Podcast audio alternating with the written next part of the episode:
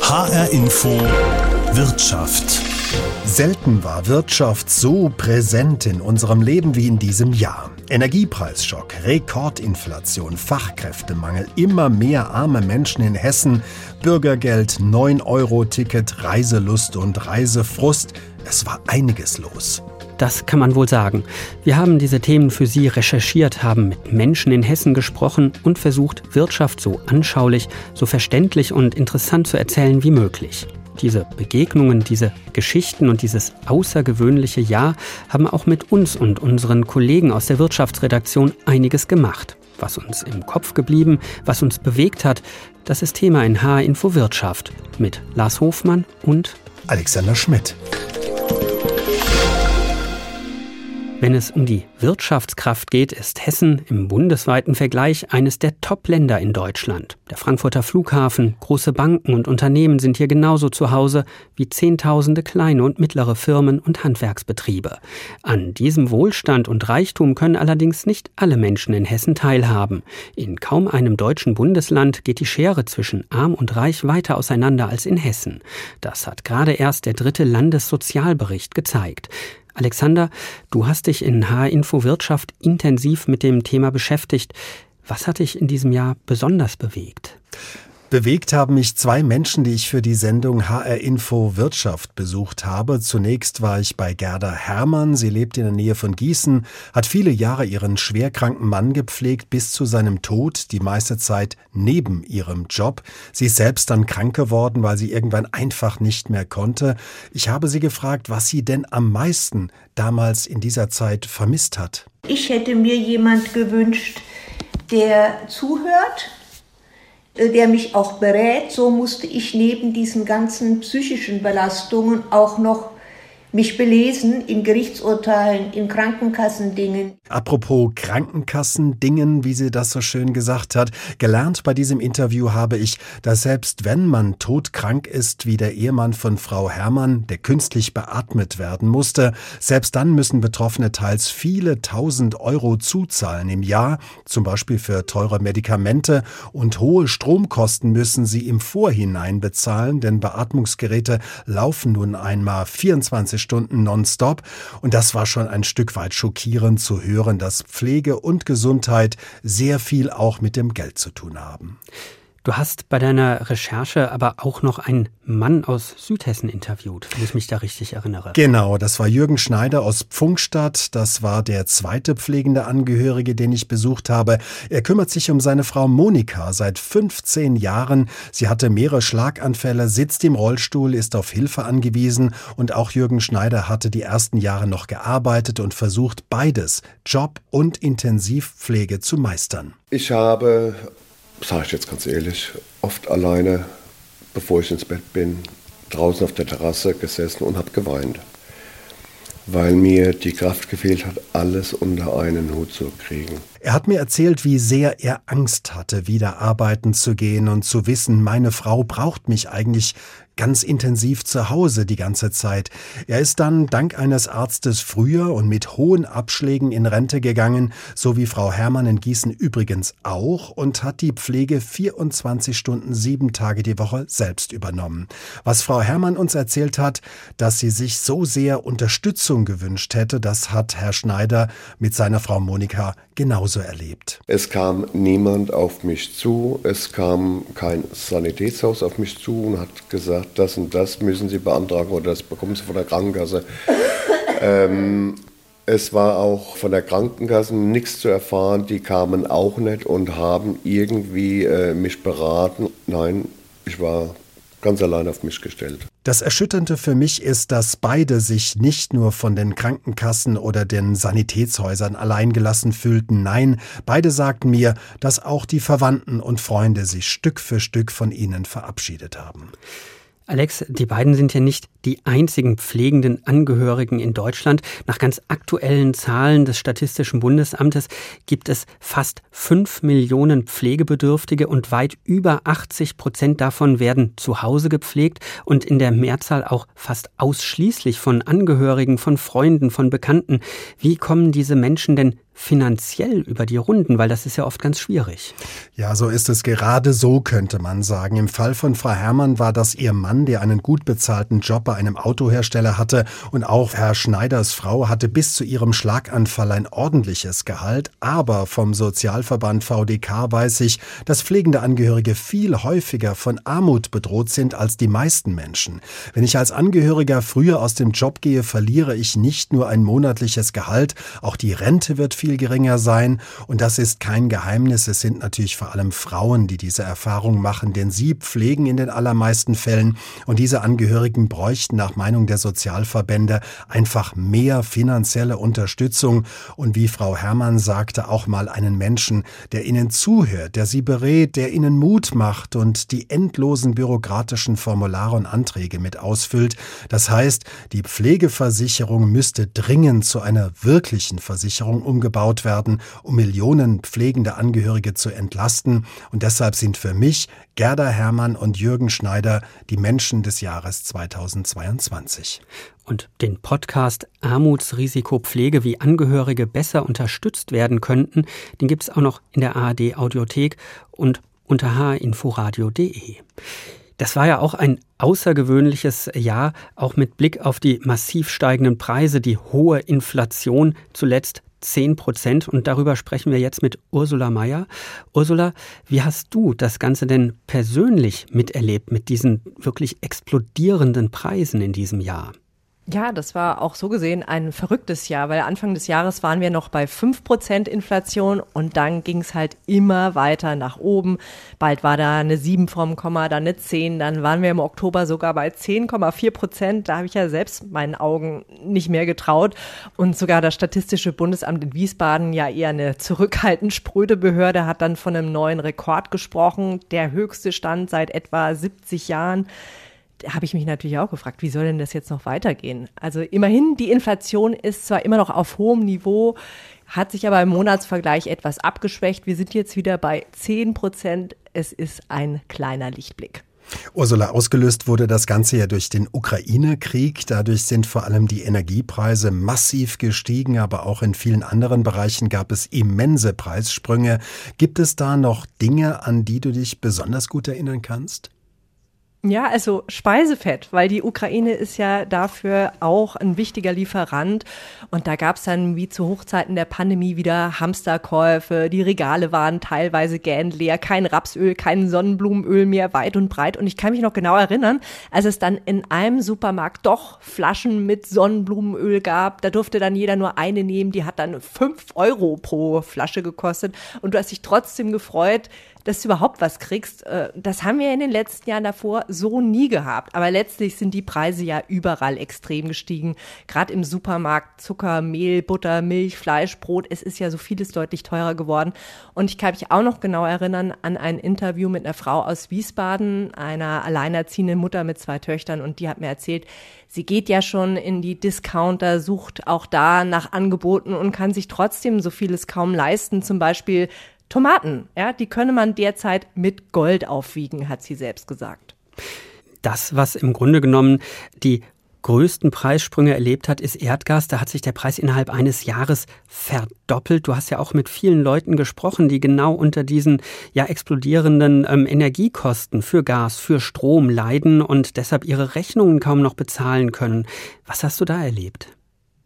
Auch da gab's wahre Dramen, das muss man wirklich so sagen. Ich habe zum Beispiel mit einer Frau aus Niedernhausen gesprochen, die sollte fürs Gas zum Heizen plötzlich viermal so viel zahlen wie bisher, rund 2200 Euro jeden Monat. Und im Interview sagt sie, und es hat mir dann auch tatsächlich wirklich die Füße weggehauen. Die konnte dann immerhin den Energieanbieter wechseln und so äh, bleibt Gas für sie weiter bezahlbar.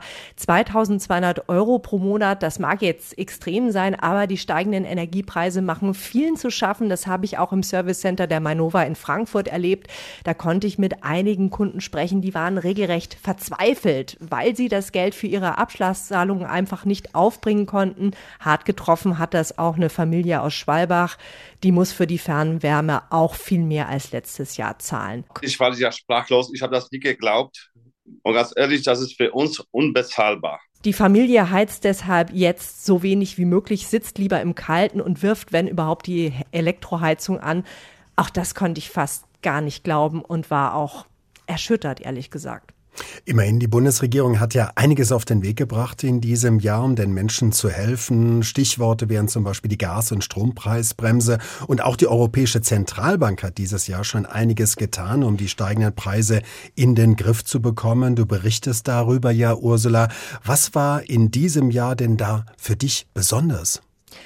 Also ich meine, die EZB hat ja viele Jahre lang gar nichts getan. Und ich erinnere mich auch noch gut, als EZB-Chefin Christine Lagarde gesagt hat, ach, die hohe Inflation, die sei doch nur vorübergehend. Und jetzt dieses Jahr gab es dann im Juli die Kehrtwende, eine Zinserhöhung nach der anderen. Mittlerweile liegt der Leitzins bei zweieinhalb Prozent, nachdem es ja jahrelang nichts war. Und EZB-Präsidentin Christine Lagarde hat klar gesagt,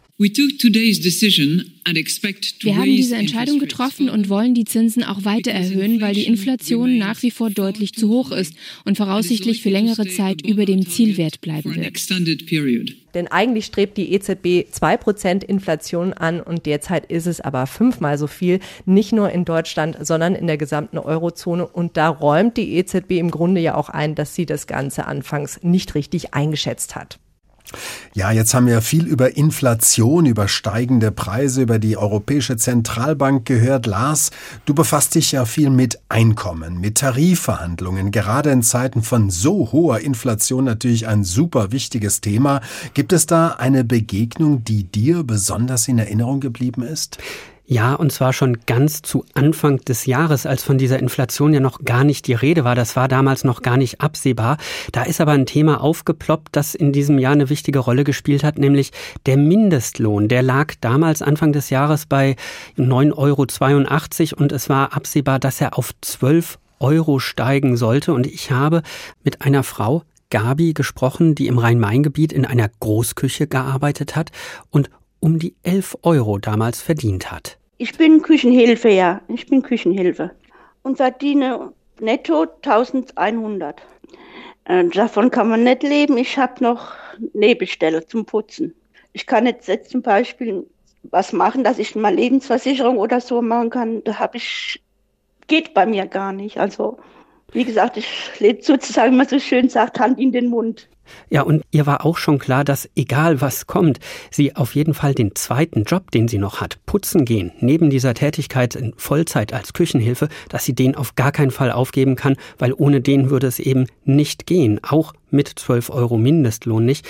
Aber immerhin hatte sie die Hoffnung, dass sie mit 12 Euro zumindest mal mit Freundinnen einen Kaffee trinken könnte.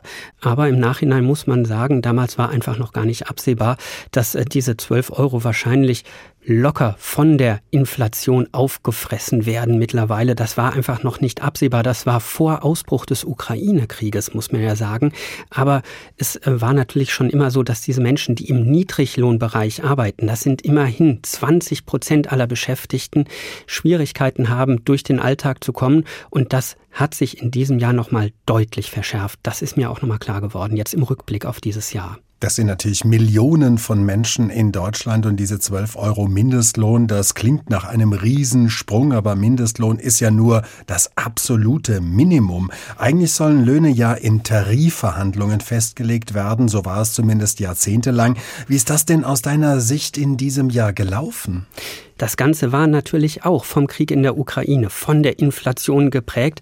Die erste große Tarifrunde in diesem Jahr war in der Chemieindustrie und die wussten überhaupt gar nicht, wie ihnen geschieht, was sie machen sollen, wie das weitergeht. Und hat man was ganz Ungewöhnliches gemacht. Da hat man einfach die Verhandlungen aus dem Frühjahr in den Herbst vertagt, hat sich entschieden, ein Brückengeld zu zahlen. Alle Beschäftigten haben 1400 Euro gekriegt, um diese Inflation erstmal überhaupt aufzufangen und dann hat man abgewartet.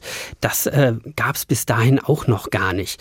Und dann hatte ich im, im Sommer ähm, eine Begegnung hier am Frankfurter Flughafen mit der Verhandlungsführerin von Verdi. Da ging es um die 20.000 Bodenbeschäftigten bei der Lufthansa.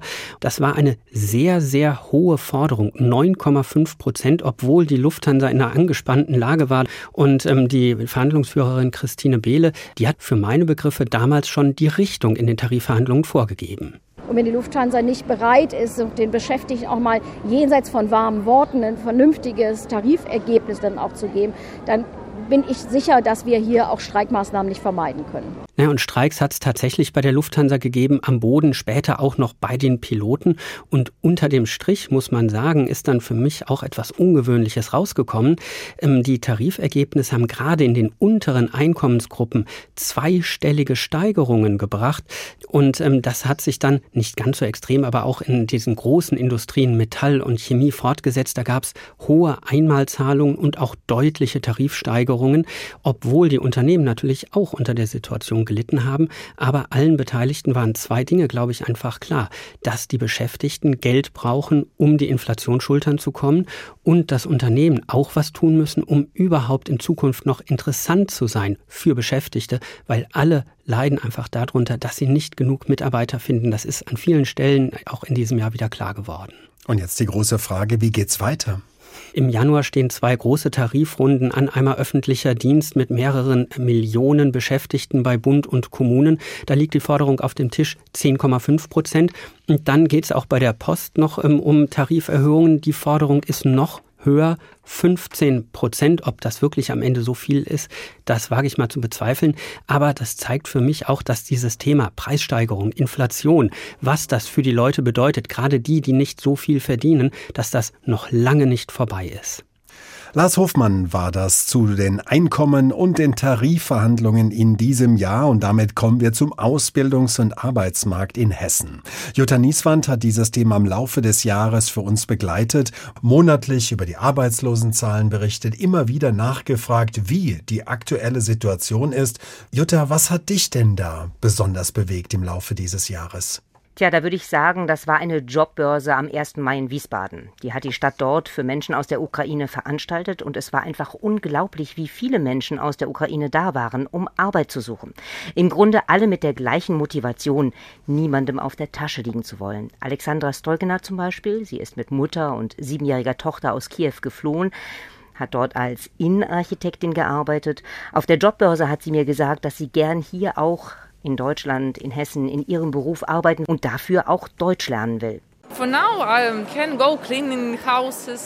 Im Augenblick kann ich auch putzen gehen oder in einem Seniorenheim arbeiten. Jede Art von Job, der mir hilft, Deutsch zu lernen. Denn um hier als Architektin arbeiten zu können, brauche ich hier eine Ausbildung. Deshalb muss ich erst einen anderen Job finden und versuchen, in meinem Beruf hier einen Abschluss zu machen. and trying to have uh, education by my job. Immer wieder haben mir Ukrainer auf dieser Messe gesagt, dass sie etwas zurückgeben wollen dafür, dass sie hier in Hessen jetzt untergekommen sind. Gibt es denn auch sowas wie ein Dauerbrenner in diesem Jahr, der dir immer wieder begegnet ist, Jutta? Ja, auf jeden Fall. Es ist der Fach- und Arbeitskräftemangel. Der macht sich ja schon in fast allen Branchen bemerkbar. Natürlich vor allem in den Bereichen IT, Pflege und Gesundheit, Handwerk, aber auch in Gastronomie und Hotellerie und in der Kinderbetreuung. Da höre ich dann, dass ein Kindergarten gerne mehr Kinder aufnehmen möchte, aber keine Erzieherin findet. Dass ein IT-Unternehmen im Wettbewerb um Fachkräfte Leute im Ausland rekrutiert, die dann dort auch bleiben und von dort arbeiten.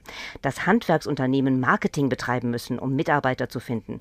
Natürlich kennen alle den Grund dafür. Es ist der sogenannte demografische Wandel, also es fehlt an Nachwuchs. Etwas überrascht hat mich dann aber doch der Kommentar von Stefan Höhl von der Vereinigung Hessischer Unternehmerverbände VHU. Ich finde es interessant, dass in dieser Diskussion Diskussion um den Fachkräftemangel, der sich ja seit Jahrzehnten abzeichnet und gut prognostizierbar ist. Seit den 80er Jahren sprechen wir über den demografischen Wandel und den damit einhergehenden Fachkräftemangel, dass niemand über die Ursache dieses Fachkräftemangels spricht. Und das ist eine seit 50 Jahren zu niedrige Geburtenrate bei 1,4, 1,5 Kindern pro Frau. Und offensichtlich wäre es ja besser für uns, wenn mehr Kinder in Deutschland und in Hessen geboren würden. Das heißt, wir brauchen eine Willkommenskultur für Kinder, über die merkwürdigerweise niemand spricht. Denn das ist die Ursache des demografischen Wandels und des Fachkräftemangels. Tatsächlich taucht dieser Gedanke in den Diskussionen um den Fachkräftemangel nicht so häufig auf. Offenbar haben wir uns schon damit abgefunden, dass das nicht mehr so einfach gelingen wird. Eng verknüpft, du hast das ja schon angesprochen, Fachkräftemangel ist auch der Ausbildungsmarkt, vor allem wenn es um den Nachwuchs geht. Der fehlt allen Orten. Wie gehen die Unternehmen in Hessen damit um? Zum Teil durchaus kreativ. Von der IT-Firma, die Leute im Ausland rekrutiert und dort auch bleiben lässt, habe ich ja schon gesprochen. Doch im Handwerk gibt es auch Initiativen, die vermitteln Studienabbrecher und Absolventen in Handwerksbetriebe. Da wird aus der Lehrerin die Konditorin und aus dem angehenden Bauingenieur ein Tisch Tischler. Und die Leute sind happy damit. Am besten hören wir das uns mal an. Das sind Meral Ayasuglu in der Ausbildung zur Konditorin und Felix Linde, der Tischler lernt. Es macht super viel Spaß. Es ist auch sehr anstrengend, körperlich und natürlich auch für den Kopf, weil man so viel Neues lernt, neue Abläufe, neue Handgriffe und sowas. Also es macht mir Freude und man kommt nach Hause nachmittags, abends und man weiß, man hat was gemacht, man hat was geschafft, man hat vielleicht jemanden glücklich gemacht mit der Torte, die man an dem Tag gemacht hat und ist selbst auch glücklich. Dieses Gefühl auch einfach morgens aufzustehen und man hat Lust auf die Arbeit, man weiß, ja, heute werde ich was Cooles machen und ich bin motiviert und ich habe auf jeden Fall total Lust drauf. Das ist irgendwie ein ganz anderes Gefühl, als sich irgendwie in die Uni zu schleppen oder auch wenn ich die Uni fertig gemacht hatte, zu seinem Job zu gehen und sich denken, ja, ich kann es halt gehe mal zur Arbeit, aber diese Motivation, die einfach gerade bei mir hinter dem Job steht, ist eine ganz andere, als ich damals im Studium hatte oder auch wie ich es mir vorgestellt habe, später in dem Beruf zu arbeiten. So komplett unterbewusst auch ist man gut drauf, einfach nur, dass man weiß, ich bin gerade super zufrieden mit dem, was ich mache und gehe da drin auch irgendwie auf. Tja, und die Unternehmen sind froh, dass sie diese Mitarbeiter haben, die hoch motiviert sind. Also eine Win-Win-Situation für beide Seiten. Das war Jutta Nieswand. Als nächstes sprechen wir jetzt mit Roman Warschauer. Roman, du bist unser Flughafenreporter. Du schaust für uns auf den Betreiber des Frankfurter Flughafens Fraport, auf die Lufthansa, auf Condor, auf andere Unternehmen aus der Branche. Was ist dir persönlich besonders in Erinnerung geblieben? Was steht bei dir für das Luftfahrtjahr 2022? Ja, ich glaube, das sind tatsächlich so die langen Schlangen, die ich teilweise auch im Terminal gesehen habe, also die so weit zum Beispiel über die Sicherheitskontrollen hinausgingen in den öffentlichen Bereich des Terminals oder auch Bilder von Kofferbergen auch am Frankfurter Flughafen. Zwischenzeitlich gab es ja mal 5000 Gepäckstücke, die in Frankfurt gestrandet waren, die man dann über Wochen langsam wieder abgebaut hatte. Und ich glaube, gerade diese liegen gebliebenen Koffer, diese Kofferberge ist so ein bisschen symbolisch für die Situation der Luftfahrt insgesamt in diesem Jahr beziehungsweise in diesem Sommer. Und es gab ganz vielfältige Probleme, die da sich gehäuft hatten. Aber ein zentrales war sicherlich der Personalmangel an ganz, ganz vielen Stellen. Sowohl zu den Kofferproblemen als auch zum Personalmangel sagte Flughafensprecher Jürgen Harrer. Wir haben nach wie vor die Situation, dass wir in diversen Stellen noch Personalmangel haben, nicht genug Personal im Einsatz ist. Das ist auch in der Gepäckabfertigung der Fall. Wir suchen da händeringend und rekrutieren auch weiter neue Kolleginnen und Kollegen. Ähm, es kann dazu kommen, dass wir aufgrund von Personalmangel tatsächlich auch zu längeren Wartezeiten bei der Gepäckausgabe kommen. Hier kann es auch mal zu ein bis zwei Stunden Wartezeit kommen. Dafür entschuldigen wir uns bei unseren Passagieren. Dass diese Situation so eskaliert ist, sag ich mal, ähm, das hat mich überrascht, das hat auch viele andere Außenstehende überrascht, so war mein Empfinden, dass es wirklich die Branche nicht geschafft hat, sich da richtig vorzubereiten, weil es war ja schon nicht ganz überraschend, dass spätestens ab Ostern und dann eben auch im Sommer deutlich mehr Passagiere wieder unterwegs sind. Aber offenbar äh, war man dann von dem tatsächlichen Andrang doch überrascht oder konnte das nicht ganz bewältigen. Roman, jetzt sind wir im Winterreiseverkehr. Aktuell gibt es wieder Schlangen am Frankfurter Flughafen. Würdest du so weit gehen und von Versagen sprechen? Also ich glaube, am Ende muss man das so bezeichnen, denn äh, die meisten Player haben es eben nicht geschafft, den Service, den man von ihnen eigentlich erwarten kann, auch nur im Mindesten zu erfüllen. Zeitweise, es lief ja dann auch mal wieder deutlich besser. Jetzt haben wir eben wieder diese Urlaubssaison, die dann immer gleich momentan zu Problemen führt. Also das kann man sicherlich schon von Versagen sprechen. Auf der anderen Seite muss man sich auch die Gesamtsituation anschauen. Es gab sicherlich nicht nur den einen Schuldigen oder die eine Schuldige. Das lag sowohl am Flughafen als auch an den Airlines, als auch an der Flugsicherung beziehungsweise den Problemen im Luftraum über Europa. Also da gab es ganz viele Probleme und es war ja auch nicht nur Frankfurt, sondern auch andere Flughäfen in Deutschland, in NRW, die hatten teilweise noch viel größere Probleme, aber auch in London, Heathrow oder in Amsterdam äh, gab es Probleme. Probleme. Also die gesamte Branche scheint da nicht rechtzeitig aus dem Quark gekommen zu sein nach Corona und das macht sich bis heute bemerkbar und man hat Personal abgebaut. Dann war man Anfang des Jahres äh, ja noch, gab es ja noch diese Omikron-Variante, die den Verkehr nochmal wirklich deutlich runtergedrückt hat. Und dann ging es plötzlich relativ schnell wieder hoch. Und offenbar hat man es dann nicht geschafft, schnell genug das System wieder ans Laufen zu bringen, auch weil jetzt eben beim Hochlaufen es starke Schwankungen über den Tag gibt. Viel höhere Schwankungen als früher. Also da gibt es die ganz starken Peaks, an denen so viel los ist wie vor Corona. Und dann fällt man wieder in so ein Tal zurück. Und da dann eben immer auch die Personal Personalplanung richtig aufzuhalten, das ist ganz schwierig. Was glaubst du denn, wie das jetzt weitergeht? Nachdem man so überrascht worden ist, hat man das mittlerweile im Griff fürs nächste Jahr? Also man hat es sicherlich schon jetzt besser im Griff äh, im Großen und Ganzen als noch zum Beispiel im Sommer, weil man zum Beispiel kräftig eingestellt hat an vielen Stellen, sowohl bei Fraport als auch bei Lufthansa beispielsweise. Aber es ist eben immer noch nicht optimal und jetzt kommt eben noch mal erschwerend dazu, hoher Krankenstand, von 20 Prozent ist da die Rede alleine am Flughafen und von daher wird das auch erstmal so weitergehen und sicherlich noch bis ins nächste Jahr hinein.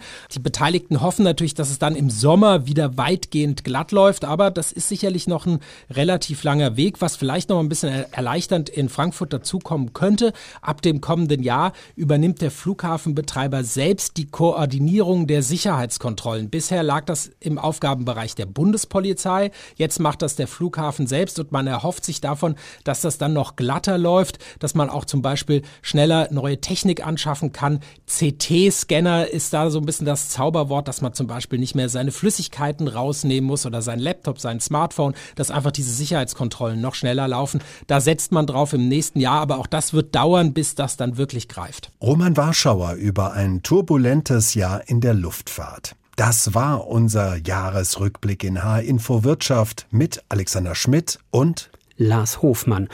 Die Sendung gibt es natürlich auch in der ARD Audiothek und bei hinforadio.de.